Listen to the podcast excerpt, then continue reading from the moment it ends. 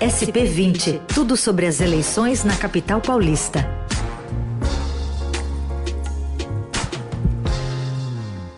Novo quadro do Eldorado, em parceria com a equipe de política do Estadão, traçando os panoramas, os rumos da corrida à Prefeitura de São Paulo paulistana. E hoje a gente recebe o Valmar Rupsel, editor assistente de política do Estadão. Bem-vindo, Valmar. Bom dia, bom dia a todos. Tudo bem? Bom dia. Tudo certo. Vamos começar com uma, um desdobramento né, do que já disse o candidato à prefeitura pelo republicano Celso Russomano, que questionou ontem por qual motivo pessoas que vivem aglomeradas em pequenas moradias não contraem a Covid-19. Uma declaração que vem é, um dia depois do candidato ter dito que moradores de rua são mais resistentes à doença, né, à, à Covid, por não tomarem banho. Eu estava fazendo uma consideração de que a ciência tem que explicar por que, que eles são imunes.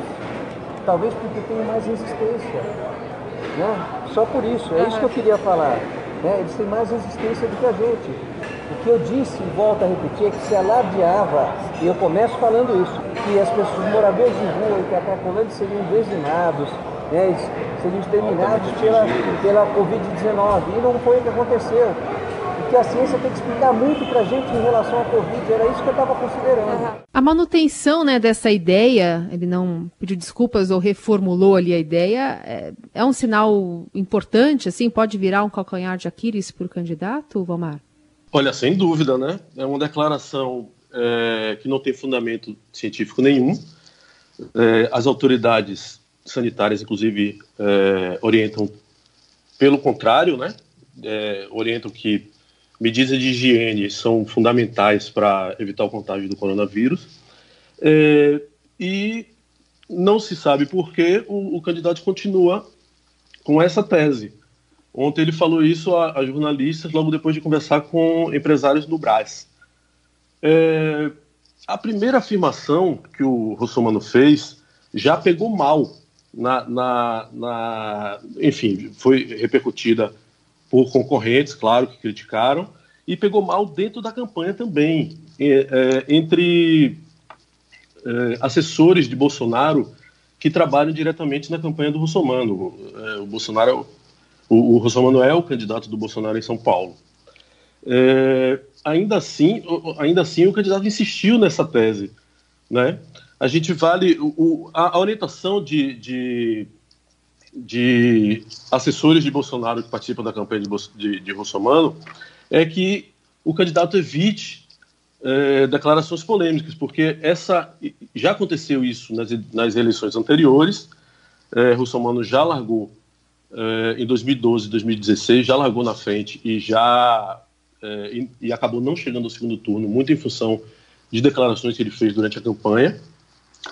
E a estratégia da campanha de Russomano é evitar polêmica, porque essa é uma campanha eh, com características únicas, com características únicas, em que a pandemia restringiu o, o, o as, as agendas de, de rua do, dos candidatos e restringir o debate, que é um, que é um, um importante, um importante eh, ferramenta de confronto entre os, os candidatos. Né? Esse ano não vai ter praticamente no, no primeiro turno.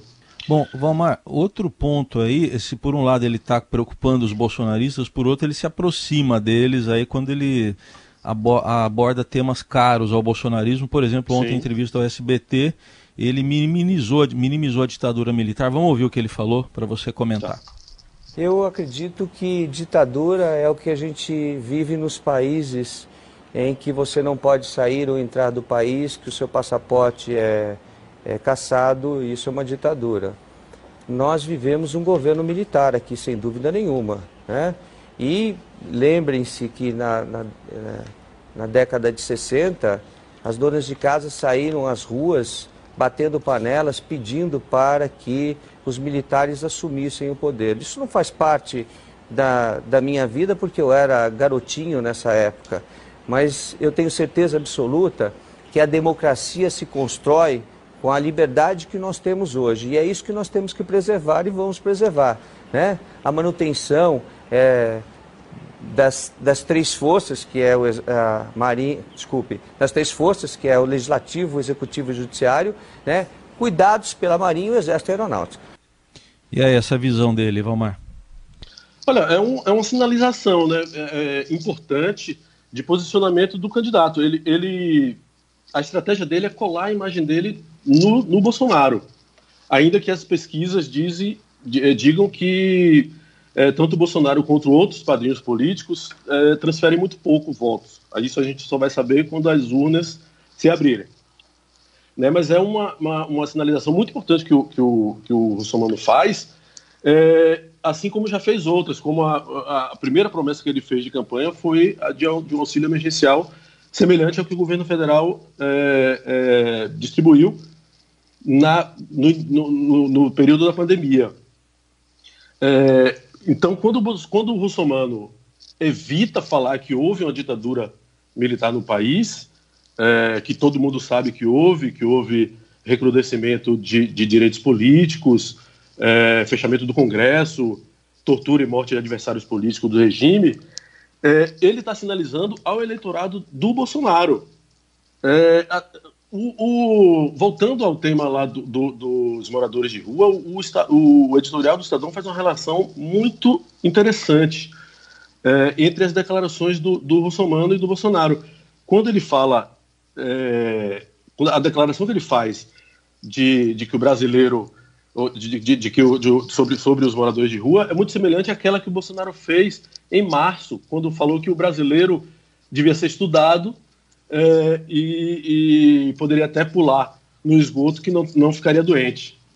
Né? É, a gente fica, a gente fica é, preocupado que é, essa, essa parte da população que é super desassistida pelos poderes públicos tenham é, essa abordagem, é, tenham sido tenham abordagens dessa forma pelos candidatos, né? Sim. É, e hoje ainda tem essa reportagem do Estadão falando sobre essa proposta de um hospital para atendimento exclusivo a moradores de rua por parte do prefeito candidato à reeleição Bruno Covas, né? Especialistas veem isso como discriminação.